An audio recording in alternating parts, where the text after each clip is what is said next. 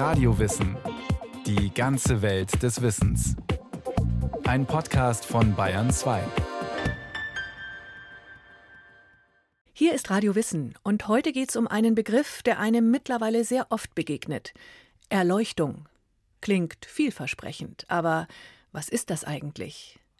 Wer nach den Wurzeln und den ideengeschichtlichen Hintergründen sucht, muss, nein, nicht zuerst nach Indien, sondern weit zurück zu den alten Philosophen.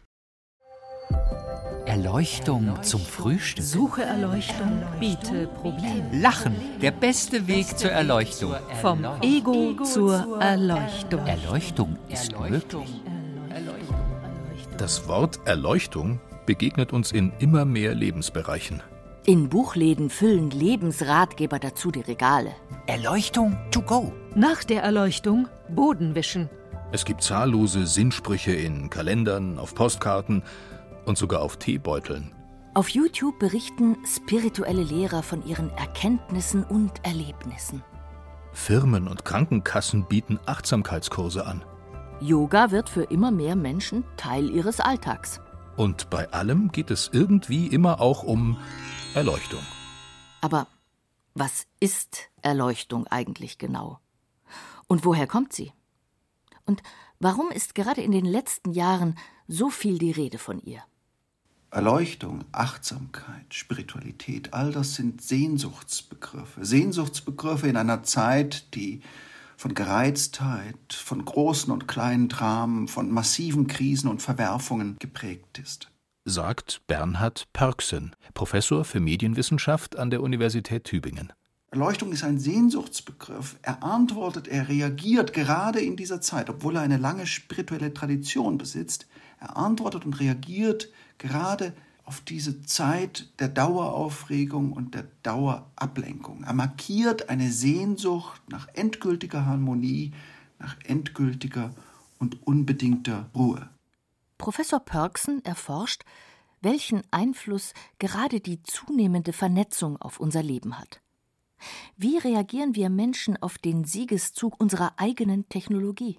Hier geht es darum, in diesem großen, pulsierenden Informationsuniversum eine Gegenwelt zu entdecken, ein persönliches Wellnesskonzept, aber auch einen Bewusstseins- und Geisteszustand, der Achtsamkeit und der Aufmerksamkeit, die einen nicht sofort berührbar macht, durchlässig macht für den Nonsens, für den Quatsch, für das bloße Spektakel, für den Hype.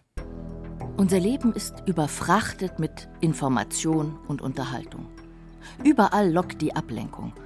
Das ist eine wichtige Ursache dafür, warum gerade heute die Sehnsucht nach alternativen Lebensentwürfen und nach Spiritualität so verbreitet ist.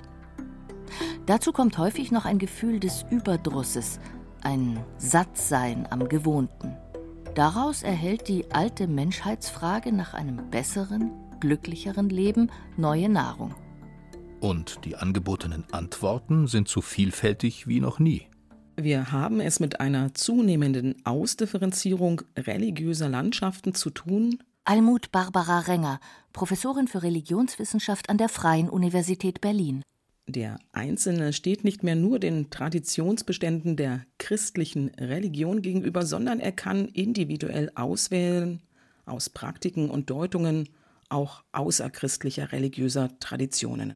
Dabei spielen bestimmte Schlagwörter mit Anziehungskraft eine große Rolle. Ein prominentes unter ihnen ist Erleuchtung. Almut Barbara Renger hat ein Standardwerk über die Kultur- und Religionsgeschichte des Begriffes Erleuchtung herausgegeben. Sie untersucht den Begriff Erleuchtung und seine Verwendung in Geschichte und Gegenwart aus dem Blickwinkel der konfessionsunabhängigen Religionswissenschaft. Das heißt, sie nimmt nicht Stellung aus der Perspektive einer Religion, sondern blickt von außen auf ihren Untersuchungsgegenstand. Für die konfessionsunabhängige Religionswissenschaft ist das Wort Erleuchtung Teil der Objektsprache, die sie untersucht. Sie ist nicht identifiziert damit, Sie blickt aus einer Metaperspektive auf die Sache. Erleuchtung geht uns leicht über die Lippen. Aber der Umgang mit diesem Wort verlangt etwas Fingerspitzengefühl. Denn es meint nicht immer das Gleiche. Innerhalb einer bestimmten Tradition mag die Rede von Erleuchtung für alle, die in dieser Tradition stehen, sinnvoll sein. Jemand, der in einer anderen Tradition steht, versteht darunter aber möglicherweise etwas ganz anderes. Will man den Begriff Erleuchtung wirklich verstehen, ist es notwendig, seine Vielfalt an Deutungen im Blick zu behalten.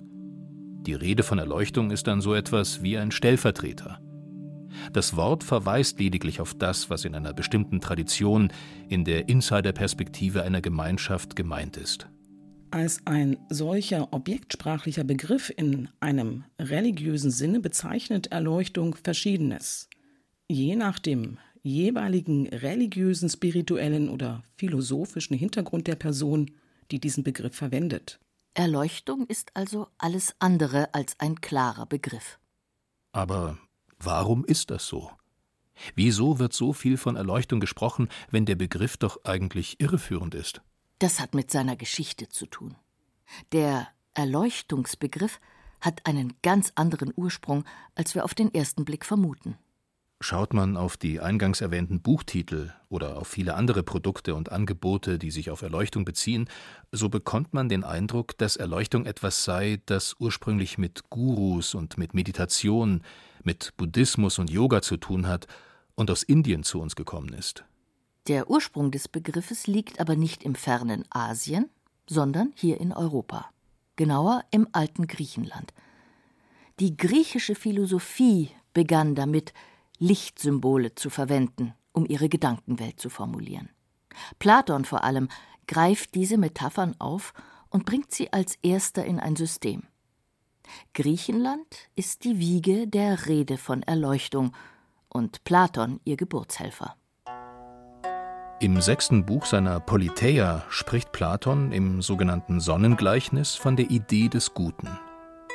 Diese nimmt die höchste Stellung innerhalb der intelligiblen, der nur durch das Denken zugänglichen Welt ein. Der Mensch kann nur durch die Idee des Guten Einsicht erlangen.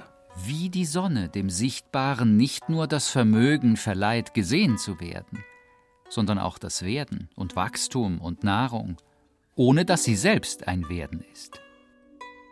Dieser Vergleich mit der Sonne ist sehr eindringlich. Er unterstreicht, wie wichtig für Platon die Idee des Guten ist. Die Gleichsetzung mit der Sonne und dem Licht verweist auf eine existenzielle Grunderfahrung des Menschseins. Diese Erfahrung besteht darin, dass der Mensch Finsternis und Dunkelheit als mit Leid verbunden erlebt. Das kann man durchaus so anthropologisch grundlegend formulieren. Der Mensch leidet ohne Licht. In der Dunkelheit kann man nichts sehen. Es gibt keine Orientierung, keine Ordnung. Das ist bedrohlich. Deshalb strebt der Mensch hin zum Licht. Ich denke, es ist nicht zuletzt diese Erfahrung des Menschen, die in vielen Kulturen dazu führt, dass Licht nicht nur als konkrete Erscheinung, etwa in Form des Sonnenlichts, sondern auch als Metapher große Bedeutung hat. Platons Theorie ist sehr wirkmächtig. Sie ist richtungsweisend für viele seiner Zeitgenossen und Nachfolger. Vor allem für den Neuplatonismus, eine philosophische Strömung, die ab dem dritten Jahrhundert an Einfluss gewinnt, hat das Licht eine herausragende Bedeutung. Für Proklos, einen der markantesten Vertreter, ist es gar der Ursprung allen Seins. Bei ihm ist auch die materielle Welt aus dem Licht geworden. In der Spätantike, die in etwa den Zeitraum vom dritten bis zum Ende des fünften Jahrhunderts umfasst, haben diese aus dem Hellenismus kommenden Vorstellungswelten großen Einfluss. Es gibt in dieser Zeit viele verschiedene philosophische Schulen und religiöse Gemeinschaften, die sich einerseits gegenseitig inspirieren, andererseits aber auch aneinander reiben. Auch das junge Christentum entwickelt und verbreitet sich in dieser Zeit, und auch ihm sind Lichtsymbole nicht fremd. Im Johannesevangelium macht Jesus das Licht betreffend eine markante Selbstaussage. Im achten Kapitel heißt es im zwölften Vers Als Jesus ein andermal zu ihnen redete, sagte er, Ich bin das Licht der Welt. Wer mir nachfolgt, wird nicht in der Finsternis umhergehen, sondern wird das Licht des Lebens haben. Jesus setzt sich selbst mit dem Licht gleich Durch ihn gelangt nach der christlichen Überlieferung der Gläubige aus der Finsternis ins Licht Gottes. Indem er von diesem Licht erleuchtet wird, wird er erlöst. Hier sei kurz auf das Menschenbild hingewiesen, das hinter all dem zu erkennen ist. Es wird ganz selbstverständlich davon ausgegangen, dass der Mensch in seinem Urzustand nicht im Licht steht. Er ist erlösungsbedürftig. In vielen alt überlieferten Traditionen, in antiken sogenannten paganen Zusammenhängen, aber auch in der jüdischen und in der christlichen Tradition haben wir es mit einem Menschenbild zu tun, das davon ausgeht, dass wir Menschen unvollkommen sind. Der Mensch ist in diesen Traditionen ein Mängelwesen. Mal ist er das von Anfang an, mal ist er es durch irgendwelche Umstände, wie zum Beispiel den Sündenfall, geworden. Aus Vorstellungen dieser Art entspringt eine Sehnsucht nach Vollkommenheit, und es gibt verschiedene Ansätze, um diese zu erlangen. Entweder man vertraut auf eine bestimmte Kraft, eine göttliche oder andere übersinnliche Macht, bekommt also Hilfe von außerhalb, oder man versucht sich durch eigenes Verhalten, beispielsweise durch geistige Arbeit oder spirituelle Übungen, selbst in diesen Zustand zu versetzen.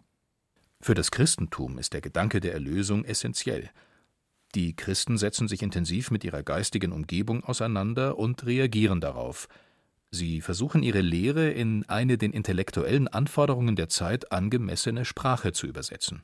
Vor allem der Kirchenvater Augustinus greift die neuplatonische Lichtmetaphysik auf und wendet sie auf seine Theologie an. In seiner Illuminationslehre spricht er davon, dass der Mensch nur durch die Einstrahlung des göttlichen Lichtes Zugriff auf die ewigen Wahrheiten der Existenz hat. Gott ist demnach die Grundbedingung für alle mögliche Erkenntnis. Man erkennt, wie stark das platonische Denken hier wirkt. Die religiöse und die philosophische Bildsprache fließen ineinander, und die Philosophie wird bei Augustinus gewissermaßen in die christliche Theologie integriert. Gott und das Licht bleiben in Europa lange Zeit eng verknüpft. In den Jahrhunderten, in denen das Christentum großen Einfluss ausübt und der Kirche nicht nur viel weltliche Macht zukommt, sondern sie auch die Deutungshoheit für alles Geistige und Religiöse für sich beansprucht, ändert sich daran kaum etwas. Erst als sich ab dem 18. Jahrhundert die Gedanken der Aufklärer verbreiten, brechen die alten Vorstellungen allmählich auf. Der Begriff Erleuchtung, wie er sich in Strängen der antikchristlich geprägten europäischen Religionsgeschichte herausgebildet hat, hat in seinem Assoziationsfeld Wörter wie sehen, schau, Erkenntnis, Verstehen und Wissen. Das macht ihn sehr anschlussfähig, vor allem aber klingt in ihm die Aufklärung des 18. Jahrhunderts an. Die Sonne zieht gewissermaßen weiter, weg von Gott hin zur Kraft der menschlichen Vernunft, die die universale Urteilsinstanz sein soll. Das Licht der Vernunft wird zum Gegenprinzip gegen ein streng dogmatisches Religionsverständnis. Der Mensch soll sich im Sinne Kants aus seiner selbstverschuldeten Unmündigkeit befreien und seinen Verstand benutzen. Wir sprechen im Französischen von Siècle de Lumière, im Englischen von Age of Enlightenment. Da sind diese Postulate über die Lichtmetaphorik unmittelbar greifbar. Es kommt in jener Zeit eine gewisse Neugier auf. Die Europäer blicken mit anderen Augen auf die Welt, wollen sie ergründen und vermessen. Forscher und Gelehrte interessieren sich für bisher unbekannte Kulturen und öffnen sich diesen. Zumindest in Teilen. Die beginnende Rezeption orientalischer Lehren und Weisheiten, wie sie beispielsweise die Mitbegründerin der Theosophischen Gesellschaft Helena Blavatsky vorantreibt, ist nicht der Mainstream. Natürlich geht es den Kolonialherren hauptsächlich um die wirtschaftliche Bereicherung an den Kolonien, die Kontrolle über die heimischen Völker, um Macht und Christianisierung. Dennoch, es bewegt sich was. Und hier beginnt etwas, das direkt mit der Frage zusammenhängt, warum wir heute den Eindruck haben, dass Erleuchtung ein ursprünglich asiatischer Begriff ist. Das Spannende an der Rede von Erleuchtung als Enlightenment nun ist, dass sie übertragen wurde auf asiatische Religionen, die im Zuge des Kolonialismus von den Europäern entdeckt wurden, wie etwa der Buddhismus. Dass Buddhisten den Begriff Erleuchtung heute selbst verwenden, ist dieser Entdeckung des Buddhismus in der europäischen Kolonialherrschaft geschuldet. Viele religiöse Schriften bisher unbekannter Traditionen werden in die europäischen Sprachen übersetzt und europäisch interpretiert. Und in diesem Zuge wird der altbekannte europäische Erleuchtungsbegriff vielfältig angewendet. Der Begriff wird den asiatischen Lehren gewissermaßen übergestülpt. Und in ihrer europäisierten Form gelangen die Schriften nach Europa und treffen dort auf ein ganz bestimmtes religiöses Klima. An der Schwelle zum 20. Jahrhundert herrscht so etwas wie eine religiöse Aufbruchsstimmung. Der Einfluss der Kirchen geht in Teilen der Gesellschaft mehr und mehr zurück. Viele sind offen für neue Antworten auf die großen Menschheitsfragen. Alternative Spiritualität sickert immer stärker in die europäischen Gesellschaften ein. In deren Mitte kommt sie aber erst an, als Künstler und Schriftsteller Begriffe wie Erleuchtung aufnehmen und in ihre Werke integrieren. Beispielhaft ist hier die Erzählung Siddhartha, die Hermann Hesse 1922 veröffentlichte.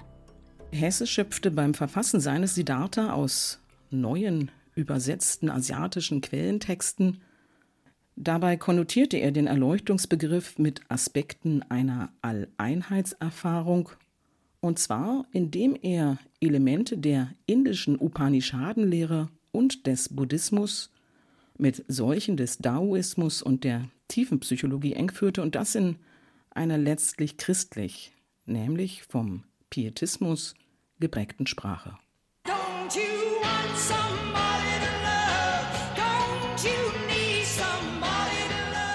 Aber den Höhepunkt erreicht diese Entwicklung erst in den 1960er Jahren. Die Hippie-Bewegung identifiziert sich stark mit fernöstlicher Spiritualität. Indien wird ein Sehnsuchtsort, ein sichtbarer Gegenentwurf zu den sich ans Wirtschaftswachstum klammernden, von der Jugend als bieder empfundenen Nachkriegsgesellschaften. Ein Symbol ist der immer grausamer werdende Vietnamkrieg.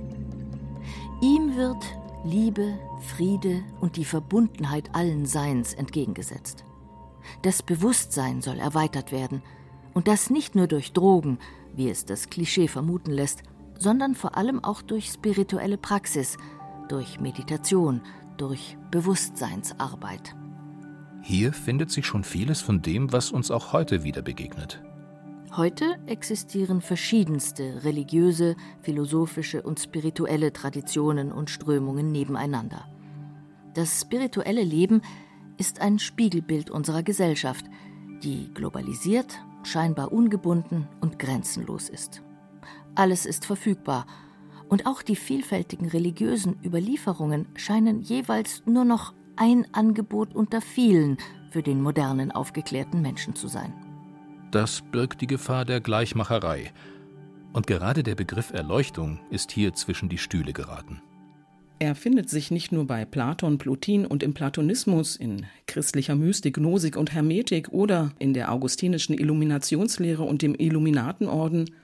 Er wird inzwischen auch für alle möglichen Traditionen Indiens verwendet, für Yoga, Tantrismus und Pali-Buddhismus, sowie in Verwendung mit zentral- und ostasiatischen Traditionen wie Mahayana, Vajrayana-Buddhismus oder auch Daoismus.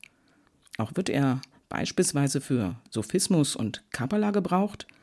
Aufgrund dieser Übertragungen aber zu behaupten, dass der eigentlich europäische Begriff etwas bezeichne, das das Gemeinsame aller dieser Traditionen bildet, ist ein essentialistischer Zirkelschluss, der die kontextgebundenen Begriffe der Kulturen, die indigenen Begrifflichkeiten, auf die er angewendet wird, ausblendet.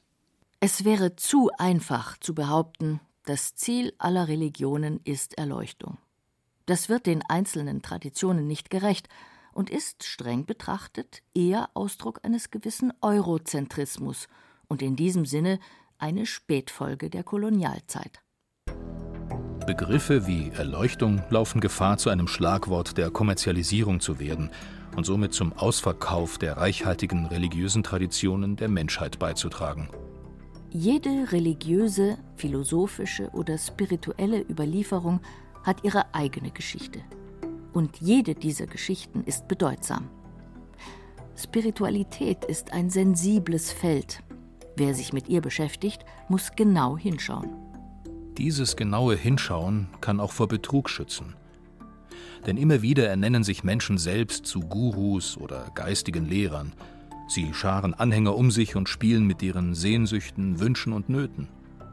So werden nach Erleuchtung Suchende immer wieder leicht zu Opfern von Missbrauch und finanzieller Ausbeutung. Wer allein Erleuchtung sagt, hat eigentlich noch nichts gesagt. Denn wer von Erleuchtung als einer persönlichen Erfahrung oder einem Ziel spricht, der spricht immer aus einer bestimmten Vorstellung heraus. Er bezieht sich auf eine Tradition und nimmt eine bestimmte Perspektive ein. Erleuchtung spielt immer auf einschneidende Erfahrungen an, auf ein Transformationserlebnis. Ein Mensch gerät durch lange Übung oder spontan, gewollt oder zufällig in einen für ihn neuen Bewusstseinszustand, der als Verbesserung, als persönliche Weiterentwicklung oder gar Erfüllung empfunden werden kann. Huberta von Gneisenau, Medizinethnologin, Religionswissenschaftlerin und Yogalehrerin, hat sich intensiv mit der praktischen Dimension von Erleuchtung auseinandergesetzt. Und das in einem ganz bestimmten Kontext. Also mein Leben hat durch den Buddhismus eben maßgeblich Einfluss bekommen, Mahayana-Buddhismus. Und dort ist die Idee der Erleuchtung ähnlich wie im Yoga, ähm, nur mit anderen Begriffen datiert, ein zentrales Ziel. Sie nimmt diese Binnenperspektive ein und versucht sich dem, was im Buddhismus ursprünglich mit Bodhi bezeichnet und bei uns ungenau als Erleuchtung beschrieben wird, zu nähern.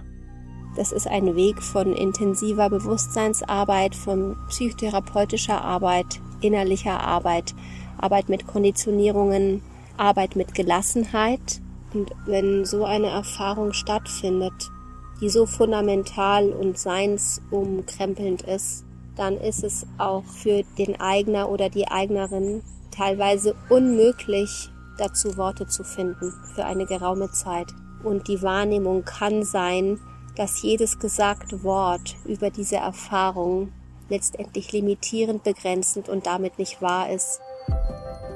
Es ist immer schwer, über religiöse Erfahrungen zu sprechen.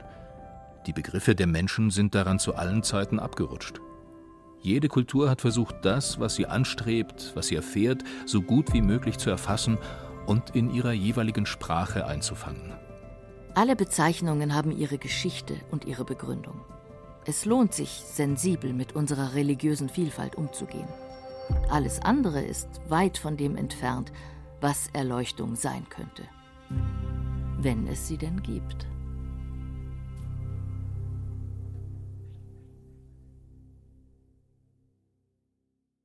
Das war Radio Wissen, ein Podcast von Bayern 2. Autor dieser Folge Andreas Hauber. Regie führte Eva Demmelhuber. Es sprachen Irina Wanka, Christian Baumann, Gudrun Skopin und Christian Schuler. Technik Regina Stärke, Redaktion Bernhard Kastner. Wenn Sie keine Folge mehr verpassen wollen, abonnieren Sie Radio Wissen unter bayern2.de slash podcast und überall, wo es Podcasts gibt.